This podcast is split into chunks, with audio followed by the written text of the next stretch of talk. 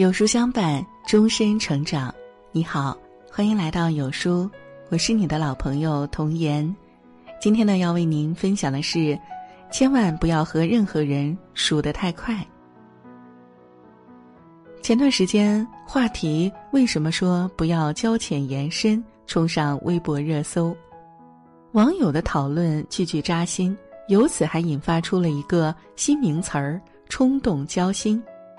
评论区点赞最高的几条留言说道：“想起之前对有些人说过的话，就想锤死我自己。说的就是我啦！最近天天都在提醒自己少说话，时常恨不得咬舌自尽，却又忍不住叨叨叨。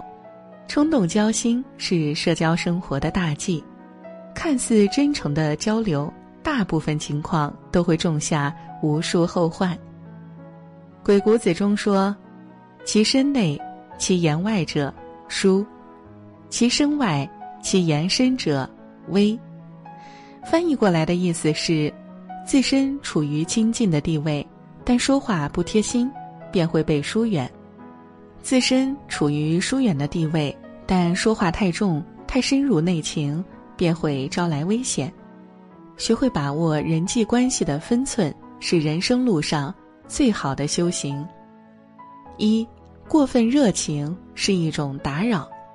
想起正在热播的《我们恋爱吧》三中，有这样一段情节：三位男嘉宾依次来到观察小屋，先到的一号男嘉宾为了缓解尴尬，演起了管家，有模有样的带着另两位男嘉宾逛起了小屋，介绍的头头是道。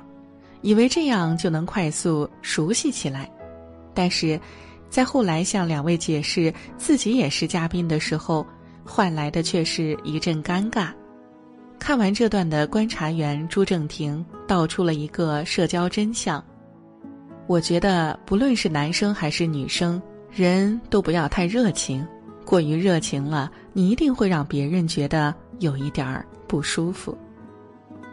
生活中，我们也经常会遇到过度热情的陌生人，尤其是逢年过节，很多人一见面就会问：“你几岁啦？你结婚了吗？在哪上班呀？工资多少啊？”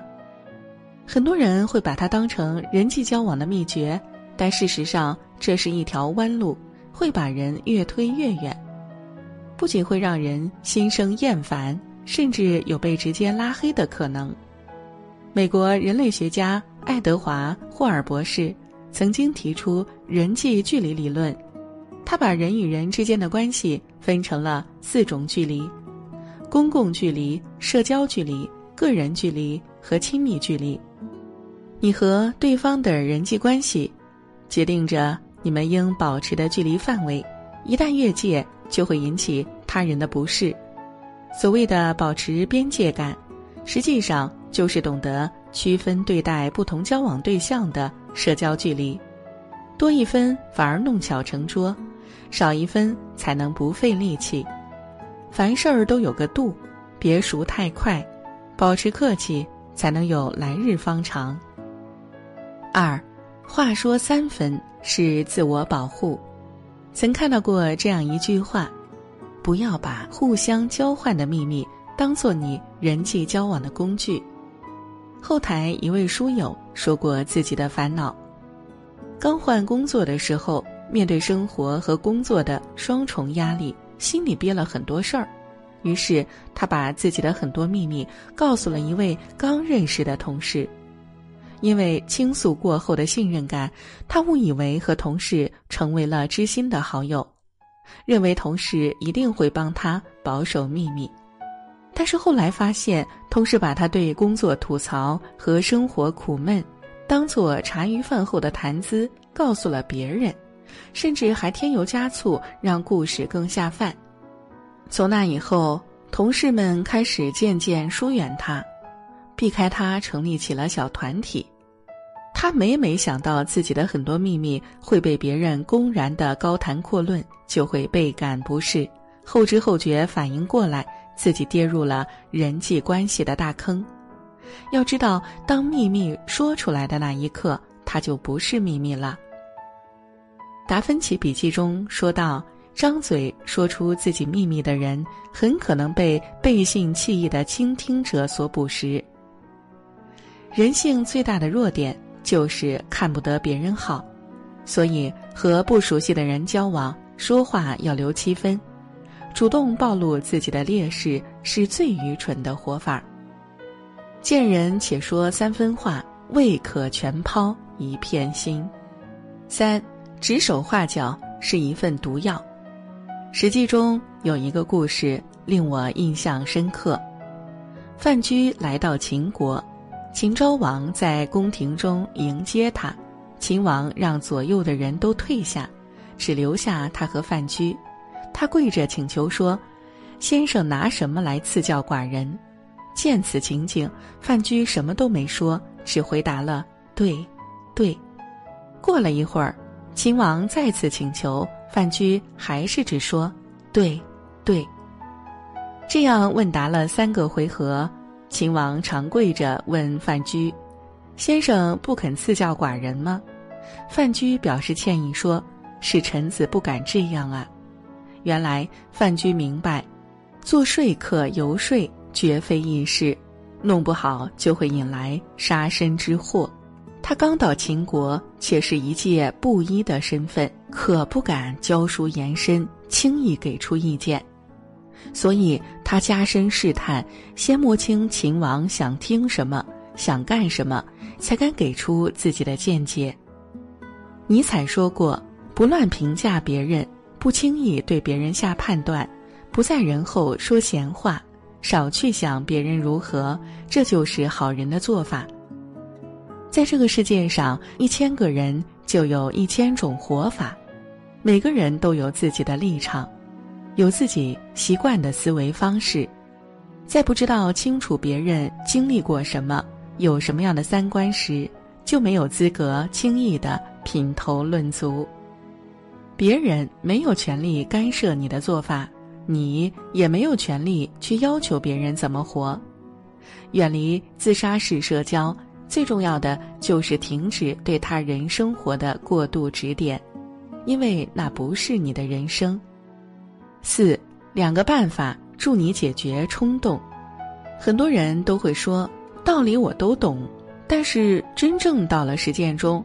还是会不由自主的让行动站在理智上风，这股控制不住的冲动，其实由于你无法掌控自己过剩的分享欲。在一段深入的感情中，分享欲是好事儿，可以让关系保鲜；但对于刚刚认识的人来说，这份分享欲就会成为一个沉重的负担。高效能人士的七个习惯中说，良好人际关系的基础是自制与自知之明，所以想要控制住分享欲，唯一的方法就是懂得自制。不妨试试书中这两招，有效的提高自制力。一、建立情感账户。人际关系就像存钱，感情会逐渐累积。也会因为一些矛盾而一下子支出很多，或是出现赤字。和存钱、开通银行账户一样，维持关系一个很好的方法就是学会使用情感账户。每认识一个人，就建立一个新的情感账户。通常情况下，账户刚开的时候，我们都会存一点点钱来维持账户。刚认识这个人的初印象和基础信息的交流，就是这笔初始储蓄。情感账户里储蓄的是人际关系中不可或缺的信任，也是人与人相处时的那份安全感。随着两个人相处，储蓄会逐渐增加或是减少。能够增加情感账户存款的是礼貌、诚实、仁慈与信用。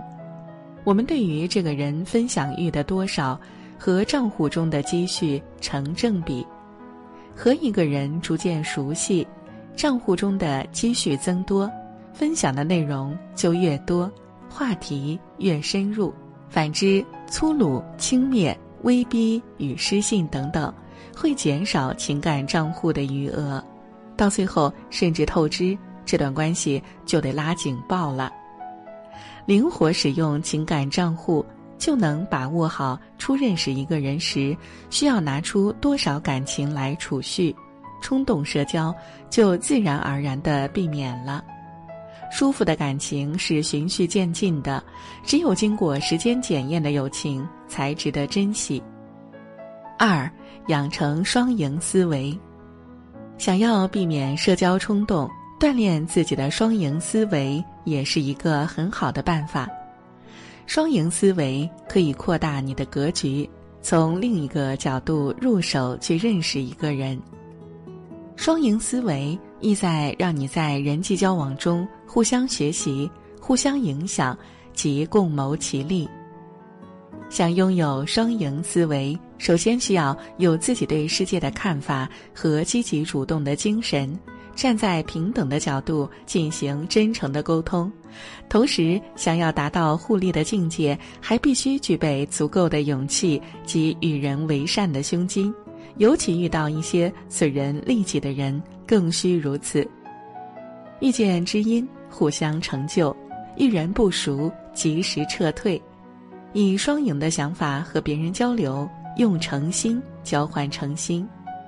有了双赢思维之后，就能很好的克制住初见的分享欲，通过一步步了解，去达到互相影响的作用，甚至实现互利。苏轼曾说：“交浅言深，君子所戒。”真正聪明的人，懂得刚开始的相见甚欢，抵不过久处后的长情陪伴。与其急于倾尽所有，招来无穷祸患，不如渐渐深入，觅得一生挚友。好的感情一定是波澜壮阔之后那份永恒的细水流长。点亮再看，愿我们都能结交二三挚友，享受一生平静。